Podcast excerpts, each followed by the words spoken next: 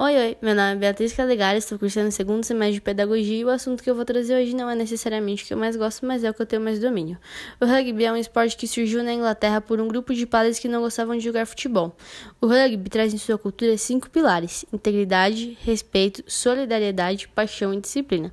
E por ter sido criado em um lugar que tem uma cultura muito forte que é a Inglaterra e por padres que naquela época eram muito organizados por conta da igreja, a cultura do rugby é muito sólida, independente da região que estejam jogando.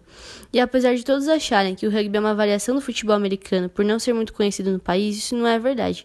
O rugby surgiu pouco tempo depois do futebol e, assim como o futebol americano, existem vários outros esportes que são variações do rugby.